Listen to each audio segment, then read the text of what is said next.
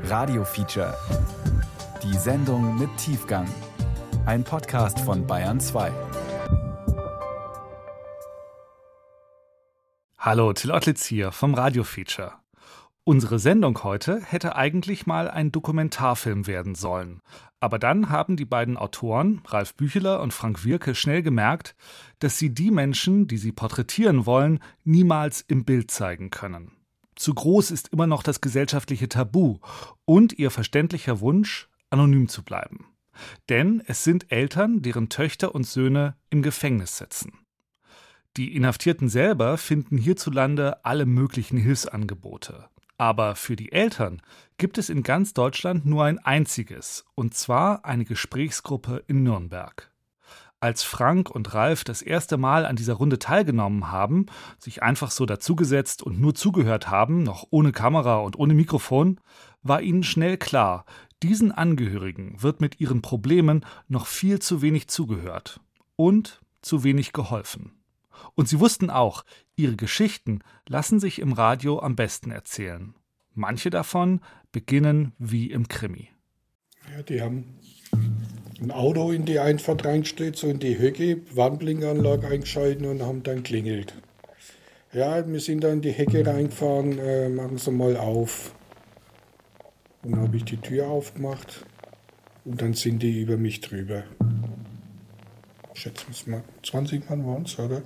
So wie man es aus dem Fernsehen halt kennt, mit voller Montur und Gewehr im Anschlag und Springerstiefel und. Na, wir haben es gehabt. Gewehr? Habe ich keins gesehen. Doch. Ich habe zum Fenster rausgeschaut, die sind an den Ja, Garten die waren außen standen. und haben außenrum noch alles durchsucht. Petra und Rolf erzählen von der Verhaftung ihres Sohnes vor wenigen Wochen.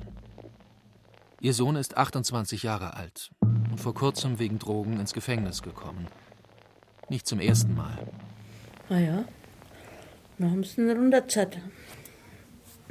Uns haben sie ins Esszimmer Uns haben fest, separiert. festgenagelt, wir durften nicht mehr mit ihm reden. War immer einer da war immer einer da. Uns haben sie ins Esszimmer reingesetzt, da sitzen bleiben und, und die sind hoch und haben dann das Zimmer oben noch durchsucht oder die Wohnung oben praktisch haben sie durchsucht, ob da noch, haben sie noch ein paar Kleinigkeiten gefunden für den Eigenbedarf und ja, und es hat lange gedauert, bis die da, die waren bestimmt zwei, zwei Stunden, zweieinhalb Stunden waren die da zu kommen. Ja, man hat die ganzen Siedlungen, wo die Polizeiauto gestanden. Die Mannschaftswagen. Ja. Und die Nachbarn. Und die Nachbarn. Kind im Knast. Wie die Eltern von Inhaftierten mitbestraft werden. Ein Feature von Ralf Bücheler und Frank Wirke.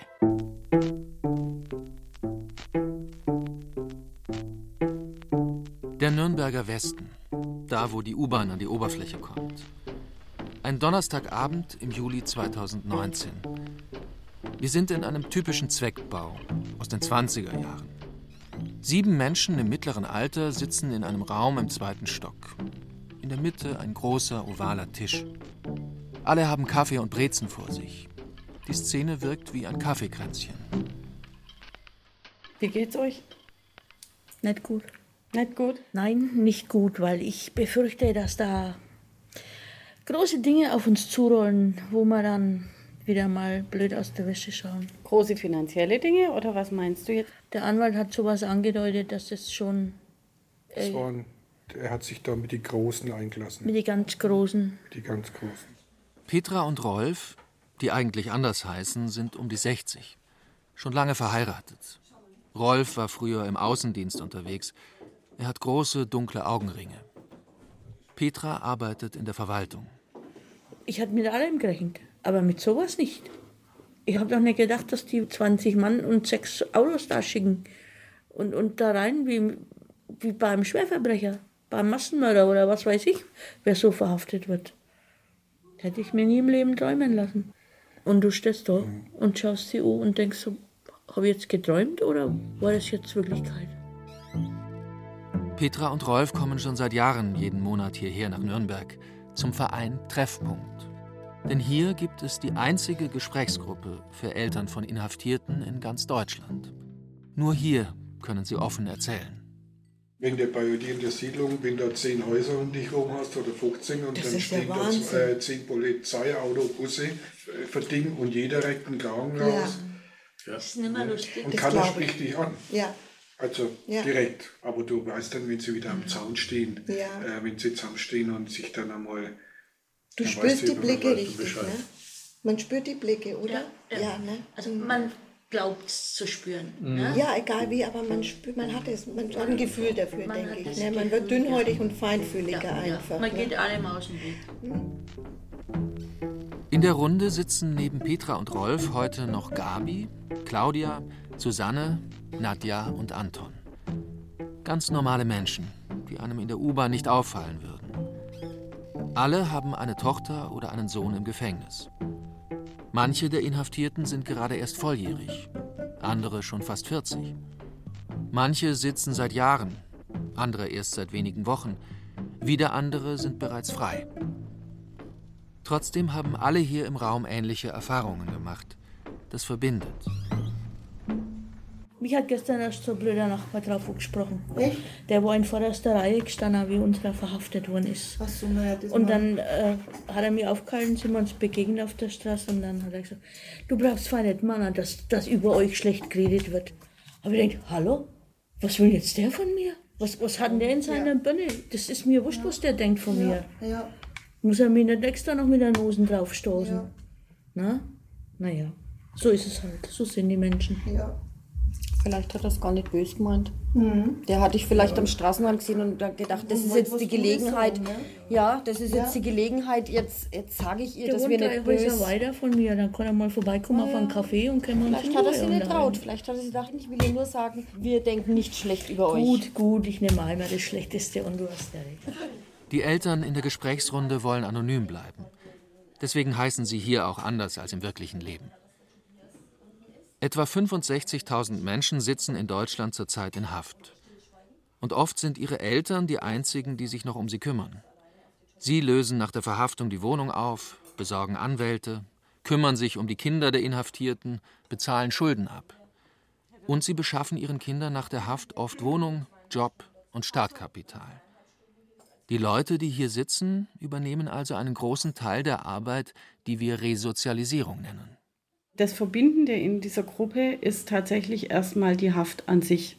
Na, das Delikt, merke ich immer wieder, ist eigentlich zweitrangig, sondern die Sorgen, die sie haben, entstehen durch die Haft, nicht durchs Delikt. Das ist Beate Wölfel, Sozialpädagogin. Sie moderiert die Gruppe, sorgt dafür, dass alle zu Wort kommen und dass wirklich miteinander geredet wird. Dass sie diese Arbeit machen kann, ist nicht selbstverständlich. Für die Beratungsstelle ist die Finanzierung nicht gesichert, weil es in Deutschland kein Gesetz gibt, in dem steht, es muss Beratungsstellen für Angehörige von Inhaftierten geben.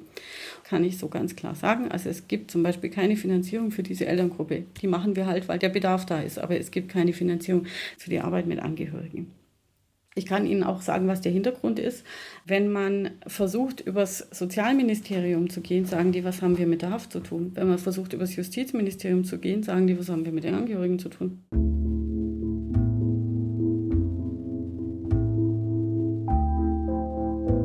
Und ich kann eigentlich nur sagen, es sind Leute wie Sie und ich.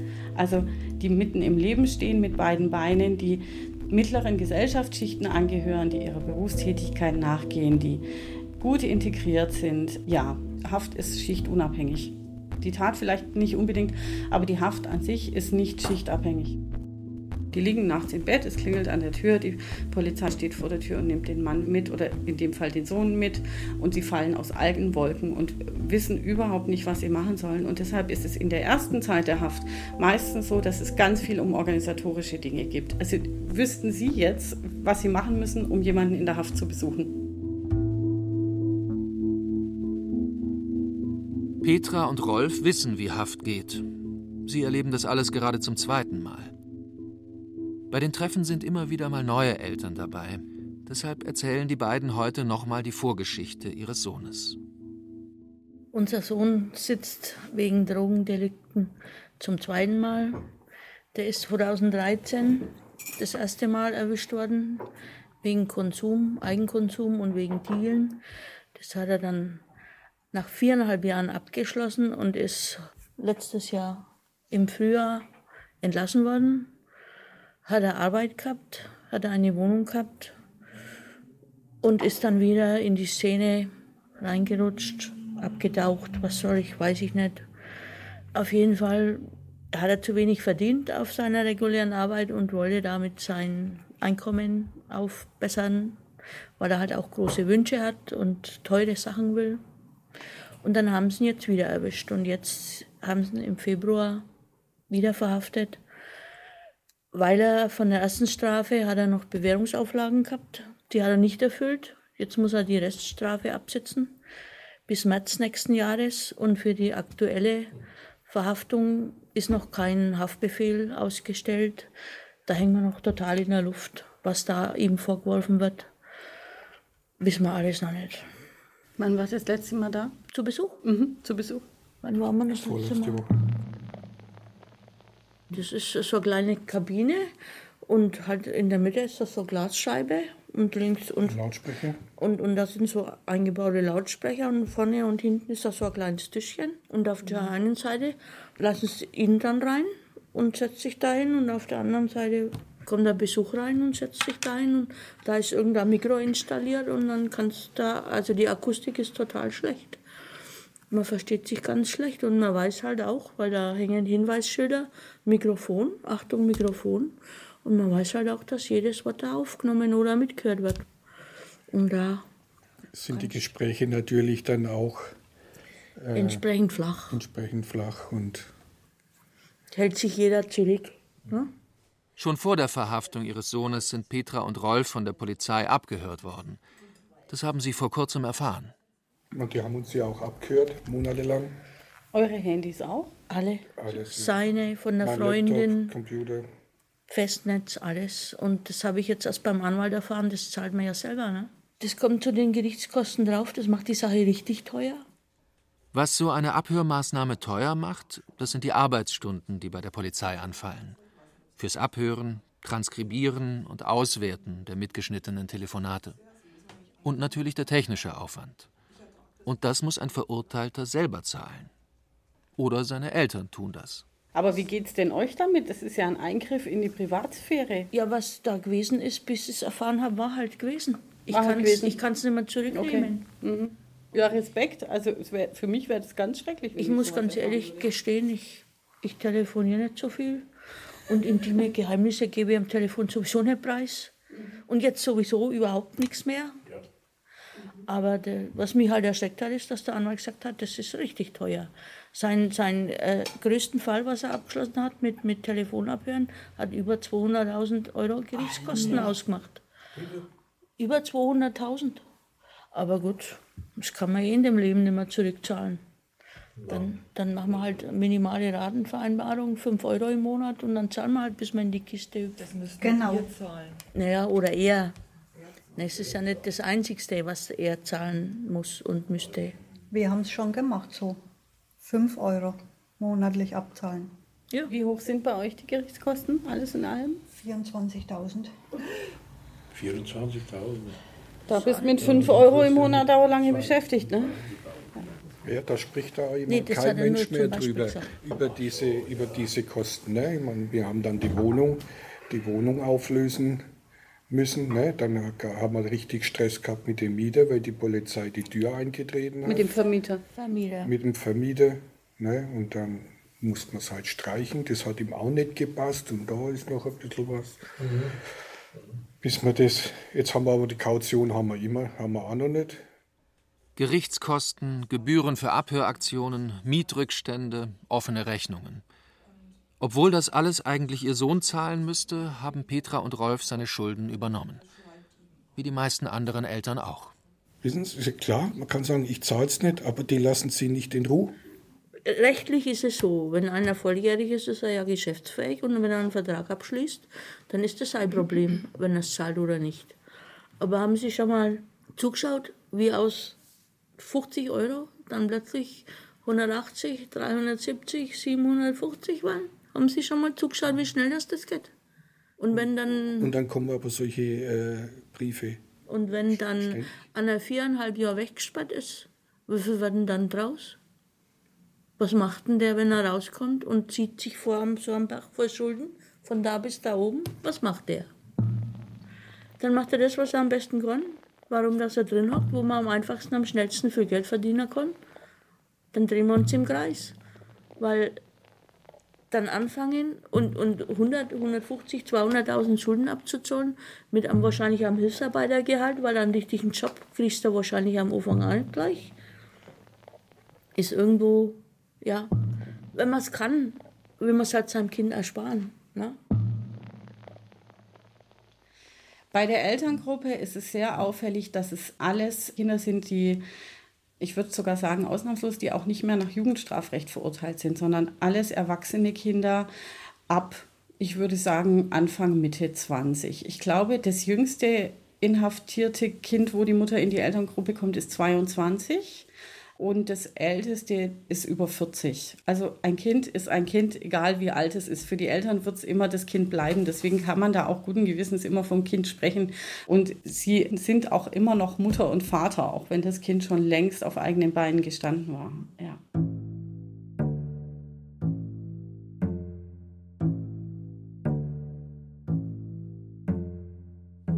Es geht reihum. Eigentlich wäre jetzt ein älterer Herr dran, der jedes Mal mit dem Auto aus München herkommt. Aber er will nicht, dass seine Geschichte im Radio zu hören ist. Sein Sohn hat ein schweres Sexualverbrechen begangen, über das die Boulevardzeitungen geschrieben haben. Reporter standen vor dem Haus. Die Familie ist doppelt gestraft. Durch die Tat und durch die Aufmerksamkeit. Überhaupt kommen viel mehr Mütter als Väter in die Elterngruppe. Und die Männer, die da sind, sagen oft wenig. Deswegen erzählt jetzt Claudia ihre Geschichte. Also ich bin seit letztem Jahr Herbst hier, kurz nach der Inhaftierung von meinem Sohn. Allerdings habe ich vorher schon gegoogelt gehabt und wusste, dass es das gibt. Du hast es gegoogelt, okay? Ja, Aha. weil ich eigentlich schon länger damit gerechnet habe, dass es sein könnte, dass er mal inhaftiert wird.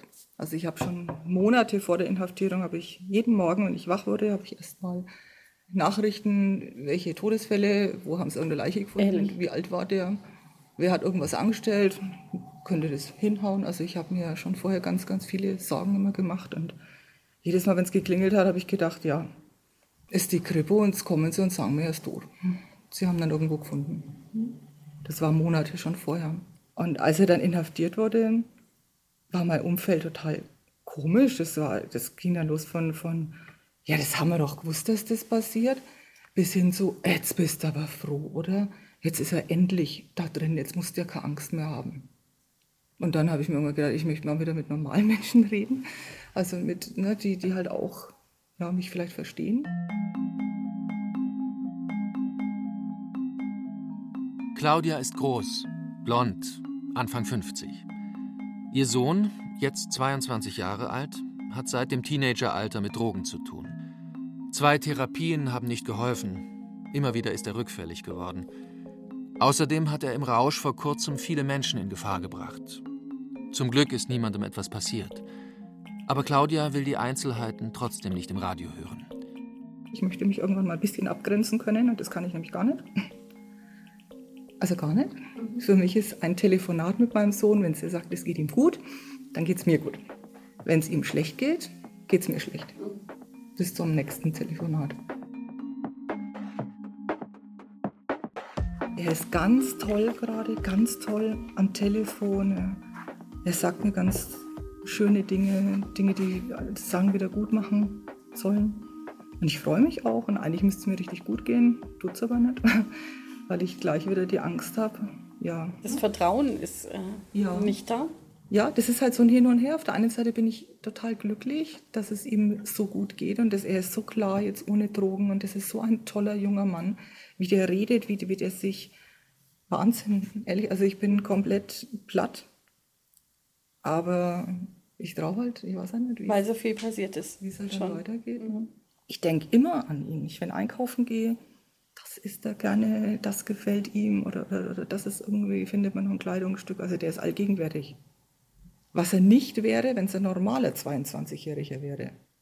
Und ich wollte schon eigentlich lange nicht mehr da sein hier, weil ich bin weit weggezogen. Und jedes Mal, wenn ich da bin, denke ich mir, das ist das letzte Mal, weil mir der Weg einfach zu weit ist. Und nach der Stunde denke ich immer, ich komme doch wieder, weil es mir einfach doch. Ähm, ich hoffe, du denkst es heute auch. Ja, weil es mir doch halt hilft. Möchtest du ja. was erzählen über den aktuellen Stand gerade? Ja, der aktuelle Stand ist halt einfach, dass er jetzt da in der Forensik ist. Er ist jetzt seit vier Wochen da. Ich besuche ihn am Sonntag das erste Mal. Mal gucken, ist ja noch alles am Anfang.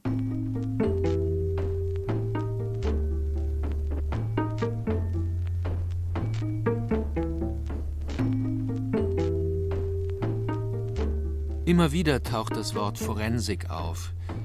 Damit ist nicht nur die Rechtsmedizin gemeint, es ist auch der Name der geschlossenen Einrichtung, in der Drogenabhängige Therapie machen müssen. Das ist ein großes Thema in der Elterngruppe. Die Suchtkarrieren ihrer Kinder belasten die Eltern. Viele Jahre lang werden Hoffnungen immer wieder enttäuscht. So hat es auch Gabi erlebt.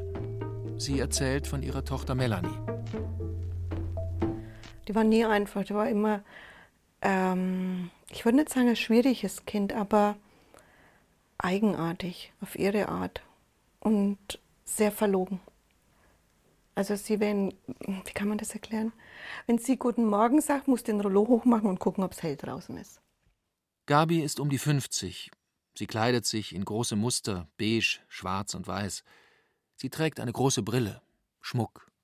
Es waren kleinere Sachen, Diebstahl, ja, Gerichtsverhandlungen oder dann halt äh, auch 14 Tage immer Jugendarrest. Und da haben wir schon gemerkt, das geht in eine Richtung, aber ich konnte sie nicht halten, ich konnte sie nicht erziehen, weil sie ist immer wieder, sage ich, ausgebrochen. Aber sie war uns gegenüber, also dem Bruder und mir, kein böses Kind, kein böser Mensch, kein aggressiver und kein böser Mensch. Eigentlich ist er ein dummer Mensch. Als Melanie noch eine Jugendliche ist, arbeitet Gabi im Schichtdienst als Altenpflegerin. Sie ist damals alleinerziehend, hat nicht viel Zeit für ihre Kinder. Melanie betreut den sieben Jahre jüngeren Bruder und ist ansonsten viel unterwegs. Manchmal kommt sie für ein paar Tage gar nicht heim. Gabi arrangiert sich irgendwie damit. Bis zu diesem Tag, ein halbes Jahr vor Melanies 18. Geburtstag. Und ich kann mich an den Tag, kann ich mich ganz genau erinnern, weil dieser Tag hat mein ganzes Leben verändert. Melanie hat seit ein paar Tagen Bauchschmerzen. Gabi macht sich Sorgen und geht mit ihrer Tochter zum Frauenarzt. Sie vermutet eine Blasenentzündung. Dann ging sie in das Behandlungszimmer, ich durfte in das Besprechungszimmer. Ich saß da drinnen und habe gewartet. Dann kommt die raus mit dem Arzt, heulend der Arzt mit, der, mit so Ultraschallbilder hin, dran denke ich mir, Gottes Willen, die sterbe jetzt krank oder sie hat starke Schmerzen. Ne? Und ich saß, Gott sei Dank saß ich. Und er legt mir diese Ultraschallbilder hin, sage ich, ja, was hat sie denn jetzt? Habe ich gesagt, hat sie mit den Nierenprobleme, hat sie eine Blasen, irgendwas kaputt, was ist denn los, warum weint die denn so? Und der Arzt sagt zu mir, die Wörter sind heute noch in meinem Ohr drinnen. Die Blasenentzündung ist sieben Monate alt. Sag ich, ja, die muss doch Schmerzen haben seit sieben Monaten eine Blasenentzündung. Und diese Ultraschallbilder lagen vor mir. Und er sagt, schauen Sie doch hin. Und ich schaue drauf, sage ich, das ist ein Kind. Ja, wir waren im siebten Monat schwanger. Du hast nichts gesehen, du hast nichts gemerkt, du hast gar nichts gesehen. Ich bin raus aus, de, aus dem Arzt, sie guckt mich an ich sage, warum sagst du mir nichts? Ich habe das nicht gewusst. Da habe ich mir, es kann nicht sein, sieben Monate kann ich das nicht wissen. Das bewegt sich, das arbeitet. Das merkt man doch. Ich bin mir vorkommen, da gibt es diese Talkshows. Ich wusste nicht, dass mein Kind schwanger ist, wo ich mir gedacht habe, immer, ah, bist du blöd, Alte, das musst du doch wissen, ja? Genauso bin ich mir vorgekommen.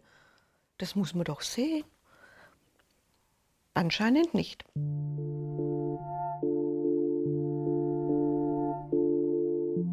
Gabi, die baldige Großmutter, reagiert pragmatisch.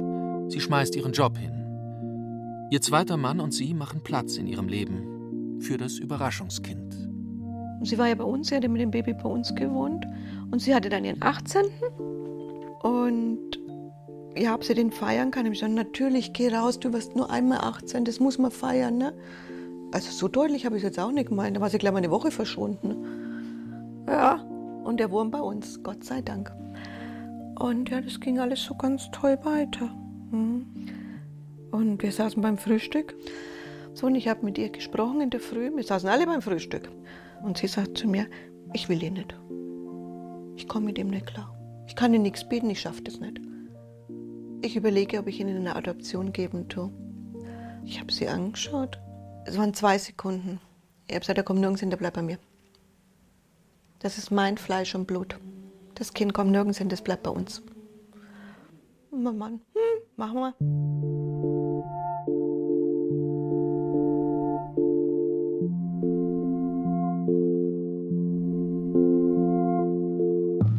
Ja, und dann ging alles seinen Lauf, das ging dann ziemlich schnell. Und dann ist er ausgezogen. Und von diesem Tag an ging es mit ihrer Karriere, also steil nach unten, nach unten, nach unten. Das ging also tiefer ging es gar nicht mehr. Drogen hat sie weitergenommen. Manchmal, ich habe gar nichts von ihr können. Ja, Gott sei Dank. Ne? Weil keine Nachrichten, sage ich mal, sind gute Nachrichten. Du willst für die Tochter da sein, du willst für den Sohn da sein. Der Kleine, der da an die Waden hängen tut, ja, wie soll denn das funktionieren? Wie soll das denn alles funktionieren? Das funktioniert nicht, ja? Und du verlierst dich. Zwar hilft Gabis Mann, so viel es geht, doch Gabi wird alles zu viel. Ein Burnout wirft sie ein ganzes Jahr lang aus der Bahn. Irgendwann geht es ihr wieder etwas besser. Dann kam der 4. November 2018. Ja. Ja, 18.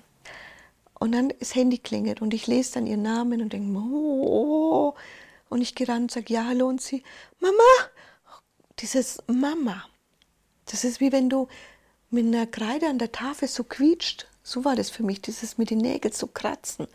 Jedes Mal, wenn die so Mama oder so, habe ich Gänsehaut bekommen und es war aber keine Gänsehaut vor lauter Angst, sondern von, ach, du, du nervst.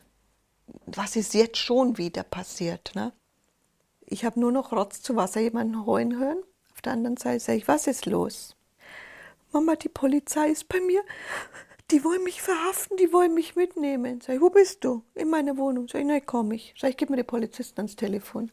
Dann habe ich mit denen gesprochen, er sagte, sie können ja gern kommen, aber alleine, weil sie wollen keinen Aufsehen, also dass es jetzt auch noch Stress gibt, die haben ja ihre Erfahrungen. Habe ich gesagt, guter Mann, ich bin eine Frau, alleine, ich komme. Ich sehe diese Wohnung, August, September, Oktober, November, vier Monate. Diese Wohnung war ein Dreckloch. Dreckloch hoch vier. Ja. Ja, in der Küche stand ein riesen blauer Müllsack. Ich weiß gar nicht, ob das ein Müllsack war. Ich weiß nicht. Vielleicht war es ein Heißluftballon, der mit Dreck gefüllt war, mit Müll. Und ich habe den Polizist gefragt, um was geht's denn?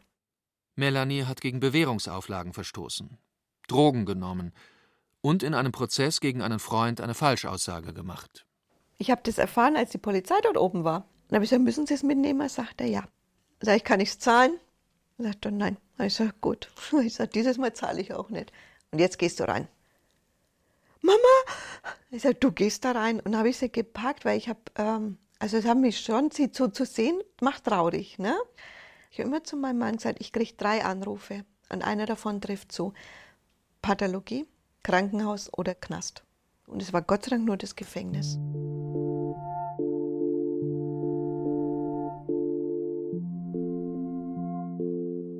Melanie muss für neun Monate in Haft. Und sie hat mir so viele tolle Briefe geschrieben von dort. Sie war dort auch in therapeutischer Behandlung. Sie hat Antidepressivum bekommen. Das braucht sie auch. Das ist wichtig. Ja. Sie hat alles eingestanden, was sie falsch gemacht hat in ihrem Leben. Und das war eigentlich das Kind, was ich geboren hatte. All die Briefe, was ich gekriegt habe, ich gesagt, das ist meine Tochter. Das ist sie.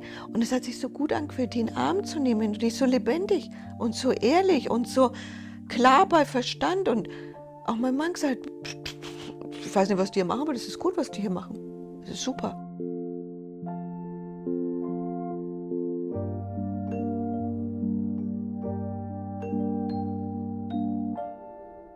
Sozialpädagogin Beate Wölfe kennt diese widersprüchliche Euphorie der Eltern dass Eltern geradezu erleichtert sind, wenn ihre Kinder endlich im Gefängnis sitzen.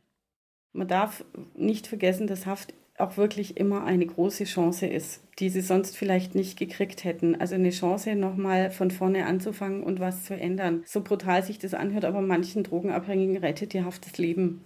Und von daher kann man natürlich auch die Mütter verstehen, dass sie sagen, ich bin jetzt erstmal froh, dass er mal da drin ist und einen geregelten Tagesablauf hat, zu bestimmten Zeiten was isst, regelmäßig duscht zum Beispiel. Also so ganz, ganz banale Dinge, die für uns Alltag sind, die kriegen die dann wieder, die sie vorher nicht hatten. Und deswegen sind die Eltern dann natürlich erstmal beruhigt.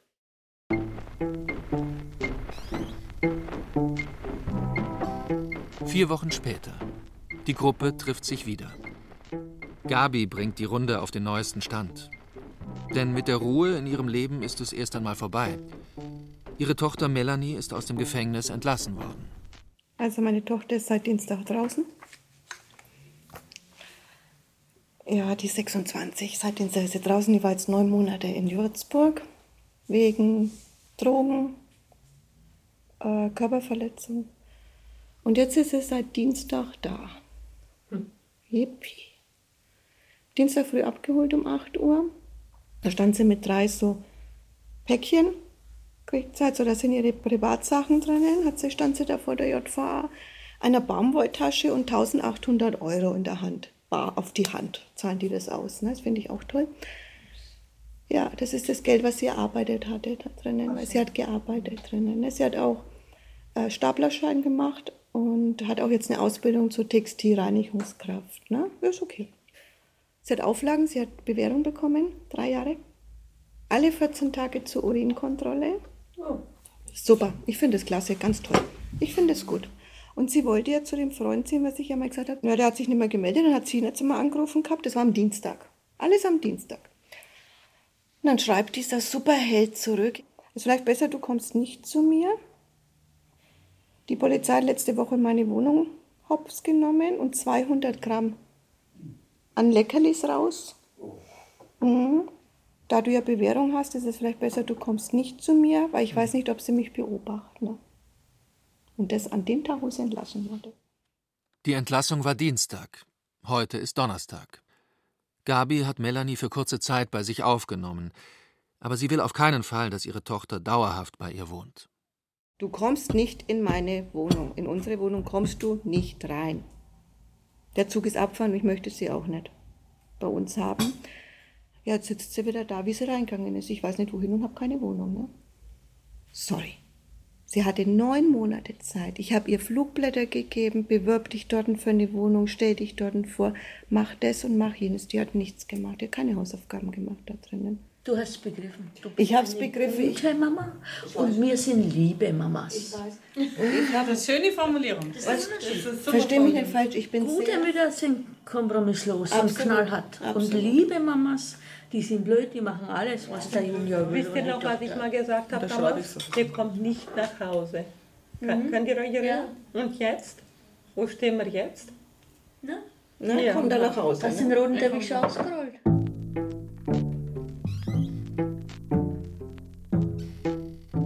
Was gibt's Neues? Fragen wir mal so rum. Oder was der aktuelle Stand? Vier Wochen später. Beim nächsten Gruppentreffen ist Gabi nicht da. Niemand weiß, wie es ihr geht und ob sie ihre Tochter vielleicht doch bei sich hat einziehen lassen. Es gibt aber ein neues Gesicht in der Gruppe. Marie. Ihre Eltern Petra und Rolf haben sie mitgebracht. Maries Bruder ist der Dealer, wegen dem das Sondereinsatzkommando das Elternhaus gestürmt hat. Marie ist Anfang 20, hat lange, dunkle, lockige Haare. Sie arbeitet in einer anderen Stadt, ein paar Autostunden entfernt. Und zwar als Angestellte bei Gericht. Wir haben eigentlich nicht wirklich Kontakt. Echt? Warum? Naja, ich habe ihn einmal besucht, das ist jetzt auch schon zwei Monate her oder so. Da hat eigentlich größtenteils nur die Mama gesprochen, weil ich wollte eigentlich nur mal sehen, wie er so drauf ist, wie er jetzt mittlerweile vielleicht jetzt redet, ne? Aber als ich gemerkt habe, dass es irgendwie immer noch genauso ist wie das erste Mal, wäre ich am liebsten aufgestanden und gleich gegangen. Offenbar hat Maries Bruder jetzt sogar in noch größerem Stil gedealt als beim ersten Mal. Auch eine internationale Bande scheint mit von der Partie zu sein. Jetzt hat es ihn doppelt erwischt. Weil er Bewährungsauflagen verletzt hat, sitzt er seine Reststrafe ab und wartet im Gefängnis auf das nächste Verfahren. Ne? Beim ersten Mal war ich da ja noch ein bisschen anders äh, gestimmt, weil ich mir das war halt überraschend, aber jetzt beim zweiten Mal denke ich mir, jetzt hast du es jetzt oder selber schuld, weil du jetzt einfach so viel hattest und die Wohnung und einen Job und es war nicht so, als wärst du alleine gewesen und schon wieder sitzt du jetzt hier. Also das Ding ist auch, ich habe, bevor er inhaftiert wurde, mit ihm ja auch gesprochen. Also als ich dann langsam gemerkt habe, es geht wieder auf den falschen Weg und ist schon wieder mit den falschen Leuten unterwegs. Weil ich höre das natürlich auch von meinen Bekannten, ne? wenn alle so im selben Alter sind, dann weiß man ja, ich habe deinen Bruder mit denen gesehen und da wusste ich dann schon, okay, es geht wieder bergab langsam. Und dann bin ich auch mal nach Hause gefahren und habe auch mit ihm gesprochen. Ich habe auch lange überlegt, wie ich ihm helfen kann. Ich habe auch mit meinen Freunden gesprochen, die kennen ihn ja auch alle. Wir haben sogar die haben angeboten, ja, soll er halt mal mit uns kommen, jetzt wo er draußen ist und vielleicht einfach mal wieder in andere Kreise. Das wollte er halt nicht. Und dann hat er nur gesagt, ja, nee, äh, da passe ich gar nicht rein, das sind alle Spießer. ja, dann kurz darauf war es dann ja auch schon wieder soweit. Es ist schon auch, soll ich sagen, ein bisschen hart, oder? Ich verstehe dich schon, aber es ist schon ja, was heißt hart? Ich sitze oft zu Hause und denke drüber nach, wie das jetzt alles so weitergeht. Aber ich muss sagen, für mich, mir, das, die größten Opfer geben einfach unsere Eltern. Mhm. Mhm. Mhm. Und das ist halt meiner Meinung nach einfach seine Schuld. Mhm. Er hat es verbockt. Dass es so ist. Mhm. Und dann, wenn er halt, er sitzt halt dann da und macht halt so auf cool und das ist das, was mich halt sauer macht. Also, ich mache oft so die starke, halt auch für meine Eltern und schaue, dass bei mir alles läuft. Und, und wenn ich zu Hause bin, sehe ich ja schon, ne, wie es halt ist. Jeder ist Depri und down und ich denke mir, am liebsten würde ich jetzt wieder zurückfahren. Ich weiß, dass es ihm innerlich nicht gut geht und dass er auch seine Gründe hat, warum er wieder zu Drogen greift und das alles macht, aber ja, ich denke mir halt, jetzt ist er fast 30 und es hat sich nicht gebessert und er hatte in seinem Leben schon so mehr als ich überhaupt schon verloren, als ich überhaupt jemals hatte. Ne? Mhm. Seine Familie, seine Kinder, sein Job, sein Führerschein und trotzdem immer noch nicht rausgelernt also das ist ja auch meiner Meinung nach so ein bisschen sein größtes Problem, weil er auch immer diesen Größenwahn hat. Er muss, es muss immer das Beste vom Besten sein, das teuerste, ein normaler Job geht nicht. Er muss gleich das große Geld machen, aber es geht halt so nicht. Man muss immer von unten anfangen, um sich hochzuarbeiten. Aber er kann nicht gleich oben anfangen, weil dann landet er ganz unten, so wie es jetzt ist. Ja. Und du hast nicht das Gefühl, dass sich was ändert, oder? Es kam immer wieder Sätze, wo ich einfach wusste, der hat das Denken immer noch. Es kam zum Beispiel, ich suche mir jetzt einen guten Job, es, es wird schon alles. Und dann, dann hole ich mir das richtige Geld. Und, und aber dann direkt so, wo ich mir denke, ach, schon wieder, schon wieder solche Sachen. Könnt ihr das verstehen? Ja, ich verstehe sie gut, weil, weil sie hat genau richtig, richtig gesagt, äh, auf den Punkt gebracht. Er ist einfach so größenwahnsinnig, so überheblich. Der, der ist nicht mit einem VW Golf zufrieden. Nein, das muss der, der BMW X irgendwas sein. Wer Petra zuhört, begreift ziemlich schnell, Petra hat eigentlich keine Kraft mehr. Auch nicht für ihre Tochter Marie. Petra weiß das natürlich, aber aussprechen tut es eine andere Mutter. Auch das ist eine Stärke der Gruppe. Irgendjemand legt die unangenehme Wahrheit schon auf den Tisch. Heute macht das Claudia. Ich habe auch zwei Kinder. Mein, die sind drei Jahre auseinander. Die Tochter ist die jüngere und ein bisschen eine ähnliche Konstellation wie bei euch. Die beiden waren extrem eng als Kinder, also super eng, weil sie ohne Vater aufgewachsen sind. Und der Große war ja alles für die Kleine. Der hat ihr das Fahrradfahren beigebracht, das Schwimmen beigebracht. Also es war halt der, der große Bruder. Und ja, als er 14 war, ging es halt dann los. Und dann hat halt das alles langsam so das Bröckeln angefangen. Und sie hat dem Bruder den Kotzeimer hinterhergetragen, wenn er mal wieder auf Entzug war und hat eigentlich Sachen sehen müssen, die man mit 11, 12 echt nicht sehen muss. Hat auch in den nächsten Jahren ja halt alles live mitbekommen, wenn er halt zu Hause war. Hat sehr, sehr viel zurückstecken müssen, weil ich mich ja immer nur um den Großen irgendwo gekümmert habe. Es hat sich halt alles um ihn gedreht. Und sie ist halt gelaufen. Sie ist perfekt gelaufen. Also, ne? Einzelschülerin, Riesenklicke, Freunde. Also, die ist einfach immer perfekt, dieses Mädchen. Aber trotzdem hat es halt alles Spuren hinterlassen. Wir sehen halt, wie es zu Hause ist, wenn er nicht da ist. Also, jetzt die ganzen Jahre. Das sieht er natürlich nicht, weil er ist ja nicht da. Aber so, wie gesagt, was er halt, oder was die halt hinterlassen, das mhm. wissen die ja oft gar nicht, sondern die kommen dann, dann sind die Eltern da, wenn sie draußen sind, dann ist eine Wohnung vielleicht da, die Küche ist da, alles toll. Und ob er oder dann was daraus macht oder nicht, ist dann halt seine Sache. Aber wie viel Kraft das eigentlich gekostet hat, das ist Das sieht er nicht. Ja.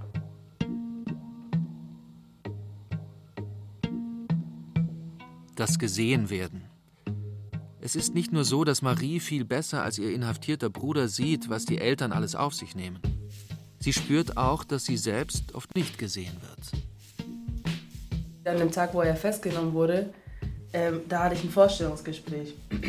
Und äh, in der Früh zum Beispiel, da habe ich halt gedacht, ja, jetzt kommt dann irgendwann mal eine SMS oder halt ein WhatsApp.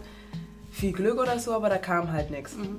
Und dann habe ich mir nicht viel Gedanken gemacht, weil ich eh voll aufgeregt war, wie das jetzt dann alles wird und bin dann zu dem Gespräch hin und habe an dem Tag eine Zusage bekommen.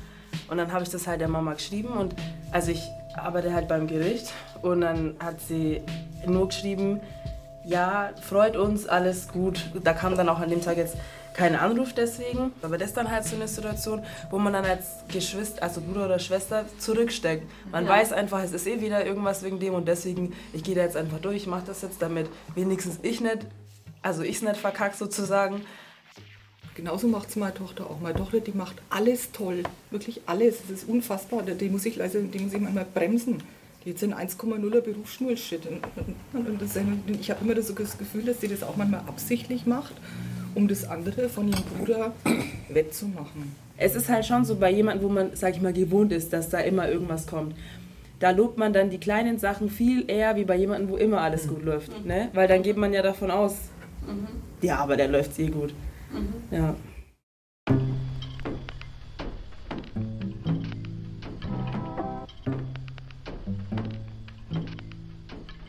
Okay, okay. Also ich glaube, heute kommt sonst keiner. Keine Ahnung. Willst du gleich wieder erzählen dir oder brauchst du Pause? Zwei Monate später. Mittlerweile ist es Oktober.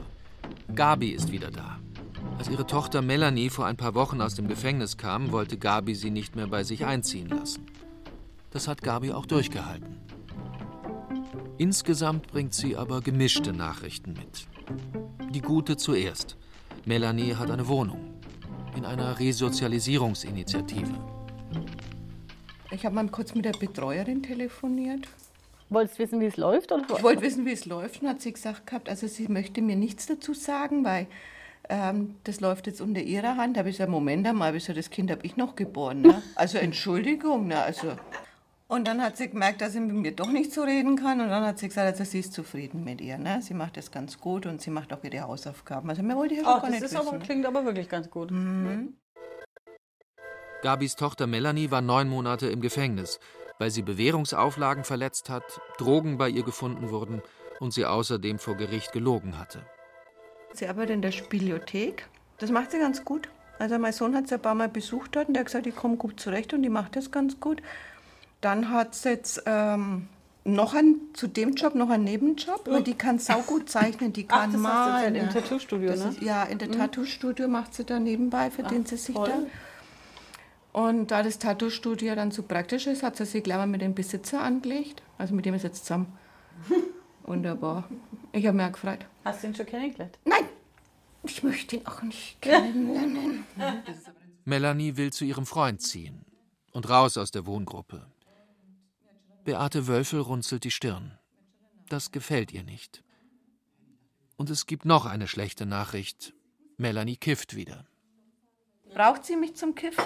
Ruft sie mich da an und sagt, ich zieh mir jetzt an, was weiß ich, na, ja, kommst vorbei, magst du wegen mitmachen oder zuschauen? Ruft sie mich da an? Nein. Die braucht nur, wenn die Scheiße ist am Dampfen, die Mama. Ja. Also brauchen tut sie dich auf jeden Fall noch. Ne? Das, jedes Kind braucht seine Mama, ja aber ich brauche auch meine Grenze. Mhm. Und das ist meine mhm. Grenze und die überschreite ich über nicht einmal einen Zentimeter, gehe ich mhm. da drüber. Nein. Mhm. Die kann Gold scheißen, die kommt man nicht rein. Mhm. Ja, und natürlich verstehe ich auch, dass du sagst, ich muss halt auch auf mich aufpassen. Ich muss auf mir Ich habe ihren Sohn bei mir. Mhm. Wie soll ich denn das dem Kind dauernd erklären? Soll ich ihm dauernd sagen, oh, die ist schon wieder drinnen? Ja, mhm. das ist ja ganz toll. Was soll ich dem sagen? Das geht nicht. Das geht. Der wird jetzt im Januar neun. Ja? Das geht nicht. Während Gabi erzählt, wird eine unruhig, die schon lange in der Gruppe sitzt und die eigentlich immer cool geblieben ist. Gudrun. Gudrun ist heute als Letzte dran. Es ist scheiße. Es ist blöd. Ich liege immer abends wieder im Bett und denke mir, Kreisel, Kreisel, Kreisel, ne? Und wie er dann letztes Mal gesagt hat, oh, ich überlege auf zwei Drittel, stellen sich mir alle Haare hoch, weil dann wäre er nämlich im Dezember draußen. Gudruns Sohn ist 25 Jahre alt und wegen Hehlerei und Betrug in Haft. Jetzt will er vorzeitig aus dem Gefängnis raus. Das kann man beantragen, wenn man zwei Drittel der Strafe abgesessen hat. Danach müsste er sich aber an Bewährungsauflagen halten. Es ist ja nicht deswegen, weil ich möchte, dass er drin bleibt, sondern ist deswegen, weil er ja dann, die, dann hat er wieder Bewährungsauflagen und dieses wieder. Und wenn er jetzt das Jahr einfach durchzieht, dass er einfach sauber rauskommt. Ja, aber du nimmst ihn auch auf. Ja, Ja. Dies, diesmal schon. Diesmal würde ich es machen. Letztes Mal habe ich es nicht gemacht, diesmal würde ich es machen. Aber er weiß, er weiß jetzt genau meine Regeln. Und er weiß genau, beim ersten Mist, er kriegt auch keinen Schlüssel von mir. Und warum wolltest du es diesmal machen und das letzte Mal nicht? Das verstehe ich jetzt nicht. Äh, ich, ich weiß es nicht warum, aber ich habe so das Gefühl, ich glaube, das würde, äh, es wäre, glaube ich, besser. Gudrun hat beschlossen, dass sie nach der Entlassung ihres Sohnes alle Behördengänge mit ihm zusammen machen wird, ob der will oder nicht. Nach seinem ersten Gefängnisaufenthalt hat das nämlich gar nicht geklappt. Ich weiß, dass es schwer wird, aber, aber ich weiß genau, dass es er alleine nicht macht. Weil er schon wieder Schiss hat. Und er ist null selbstständig. Das ist so sicher wie das Amen in der Kirche. Aber wie geht es dir mit dem Gedanken, dass du diejenige bist, die ihm diese Unterstützung gibt? Ich bin noch nie mit hingegangen. Ich habe immer gesagt, mach's allein. Und diesmal werde ich mit hingehen. Ich werde mir das alles anschauen. Diesmal gehe ich überall mit hin. Da kannst du dich auf den Kopf. Ja, wie schaut denn das aus? Sag ich, weiß das jetzt ein Mensch? Schaut, weiß das jetzt ein Mensch? Ja, und wenn dann ein junges Mädchen ist, wo ich reingehe, sag ich ja weiter. Ja. Ey, die sonst keine Sag ich, sag ich, Du, weißt du was, habe ich gesagt? Ich muss mich vor denen auch nackig machen, weil wenn du bei mir einziehst, muss ich denen auch meine ganzen Daten, alles geben. Ich muss denen geben, was ich Miete zahle oder Eigentum zahle, was ich abbezahle, was ich verdiene. Ich muss denen alles geben. Und wenn es jetzt entsprechend deiner Wunschvorstellung wäre, klappen würde, wie würde es dann ausschauen? Dann hätte er nach drei Monaten einen Job und nach einem halben Jahr würde er eine Wohnung haben. Nein, aber ich sage nur, es, du, kannst es, du kannst es ja nicht ändern. Es gibt Menschen, die sind im Gefängnis, es gibt Menschen, die nehmen Drogen und äh, so ist es einfach. Warum soll das jetzt gerade in unserer Familie nicht vorkommen? Und ich denke mir jedes Mal, ja, falsches losgezogen. Es ist einfach so, das ist Schicksal, das ist jetzt... Wir sind eine ganz stinknormale Durchschnittsfamilie. Bei uns hat es nie irgendwelchen Stress gegeben. Also er ist wirklich das schwärzeste Schaf aller Schafe, die es überhaupt in den letzten 200 Jahren so quasi gegeben hat in unserer Familie. Aber es ist so. Ich werde ihn immer weiter besuchen. Und wenn er sein Leben lang da drin ist, oder mein Leben lang, ich werde ihn immer weiter besuchen. Und ich werde ihn immer lieben, aber ich werde mein Leben nicht mehr in allem nach ihm bestimmen. Ich gehe jeden zweiten Freitag dorthin. Dreiviertel Stunde. Er kriegt jede Woche von mir einen Brief. Zeitaufwand 15 Minuten. Und eine Dreiviertelstunde Besuch. Das muss langen. Und nur so kannst du Abstand kriegen. Und so kann man nämlich auch wieder glücklich sein. Am Anfang hatte ich immer ein schlechtes Gewissen, wenn ich plötzlich, ah, ich gehe heute Abend weg. Ja. Bist weggegangen, dann warst du unterwegs und dann, oh, und der hockt jetzt da drin. Inzwischen gehe ich da rein und sage, ah, ich war auf der Kerwa, auf der Vierter Kerwa. Dann sagt er, da würde ich auch mal wieder gern hingehen. Selber schuld. So sitze ich dann da. Selber schuld. Und nächstes Jahr wird es auch noch nichts, habe ich letzte Woche zu ihm gesagt. Aber das war auch ein Lernprozess für dich. Das war ein langer Lern, ja, um Gottes Willen. Ich, äh, zehn Jahre sind es ja jetzt auch schon. Ja, siehst du, bei mir ist es erst eins. Nein, ich rede nicht von, ich rede jetzt nicht von ähm, Gefängnisaufenthalt. Ich rede davon, dass er seit zehn Jahren Mist baut. Das sind zehn Jahre. Zehn Jahre ist lang. Und wie gesagt, ich war dann auch mal auf so einer Reha, die unheimlich gut tut, weil du fünf, sechs Wochen lang einfach dir denkst, du bist hier auf einem anderen Planeten. Ich habe keinerlei Kontakt gehabt zu irgendjemandem. Ich habe keine, ich habe mit niemandem telefoniert, nichts. Und das ist das Wichtige, dass du, dass du weißt, Ich bin jetzt in diesen fünf Wochen nicht verantwortlich dafür, wenn bei ihm irgendwas schief läuft. Und so kann man das handhaben. Ich habe natürlich auf der Reha mein Handy jeden Abend angeguckt. Da habe ich es angemacht, aber es war nie was draufgestanden. Und wenn nichts draufsteht, dann ist, dann geht's allen gut, dann haben sie an Kantenbrot gefunden. Keine Nachricht ist immer eine gute Nachricht. Das war das Abschlusswort. Jetzt ist 8 Uhr. Es ist 8 Uhr. Jetzt gehen wir halt auf die Uhr.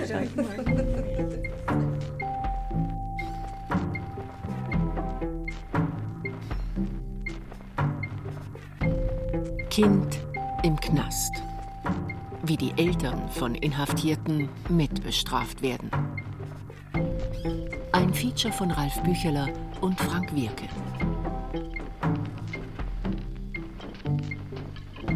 Erzähler Heiko Rupprecht.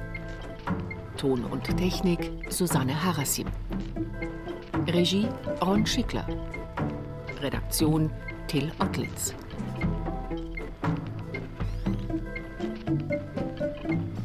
Eine Produktion des Bayerischen Rundfunks mit dem Hessischen Rundfunk 2020.